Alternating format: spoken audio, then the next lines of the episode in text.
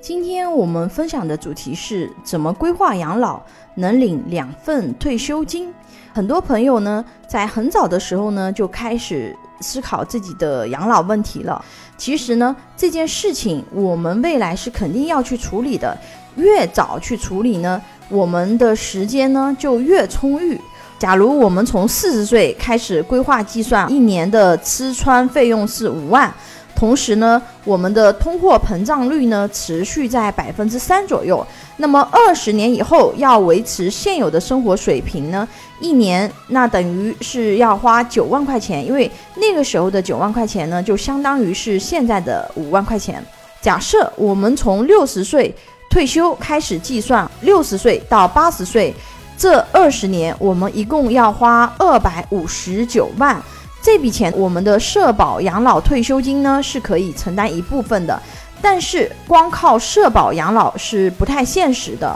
因为社保养老金领不了那么多钱。如果我们想保证我们的养老生活是有质量的，是体面的，我们的生活质量不要下降，那么我们除了社保退休金以外呢，我们还要去规划另外的养老退休金。我们怎么规划可以去领两份退休金呢？我们越早开始规划，我们需要准备的钱就越少。我们假设我们从四十岁的时候呢开始储蓄和准备，我们可以使用两个保险的工具，对于我们的规划是非常有帮助的。第一个呢是养老年金险，它相当于我们的第二份退休金，我们每个月要交社保。如果我们每个月交社保的同时呢，我们也给自己交一个养老年金险，然后我们到六十岁退休的时候呢，我们除了可以领社保养老金，我们还可以领我们自己规划的商业养老年金，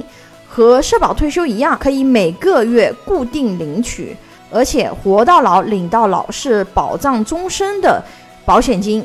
可以领一辈子的钱，这个是一个。还有一个工具呢，叫增额终身寿。我们刚刚不是给自己规划了两份退休金吗？一个是社保养老退休金，一个呢是商业养老退休金。但是我们肯定还需要一些我们可以灵活支取的钱，对不对？而这个钱，因为我们是用来规划养老的，这个钱怎么存？我们要保证它的安全性、增长的稳定性，到老年了一定能够拿来用。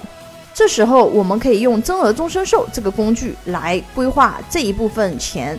我们在年轻的时候，每年放一点到增额终身寿的这个账户里面，到了老年的时候呢，它可以部分或者是全部支取。而且它是稳定复利的，相当于我们以前的保本保息的概念。但是因为它是保险的产品，我们不能够用这个词去形容它。但是我们在投保的时候，我们投多少钱，未来它的现金价值是多少，这个在合约里面是明确的体现的。也就是说，我们到什么年龄，这个账户的现金价值有多少，在我们做这个规划的时候，我们就已经清楚了。只要我们在这个年龄去。取，那么我们这个现金价值就是有那么多。当然了，不管是养老年金还是增额终身寿，优质的产品和普通的产品，它的利益差距是比较大的。像我们公司是有一百多家保险公司的产品库，可以轻松的货比三家，可以在同类产品里面选到比较优质的产品去给大家进行规划。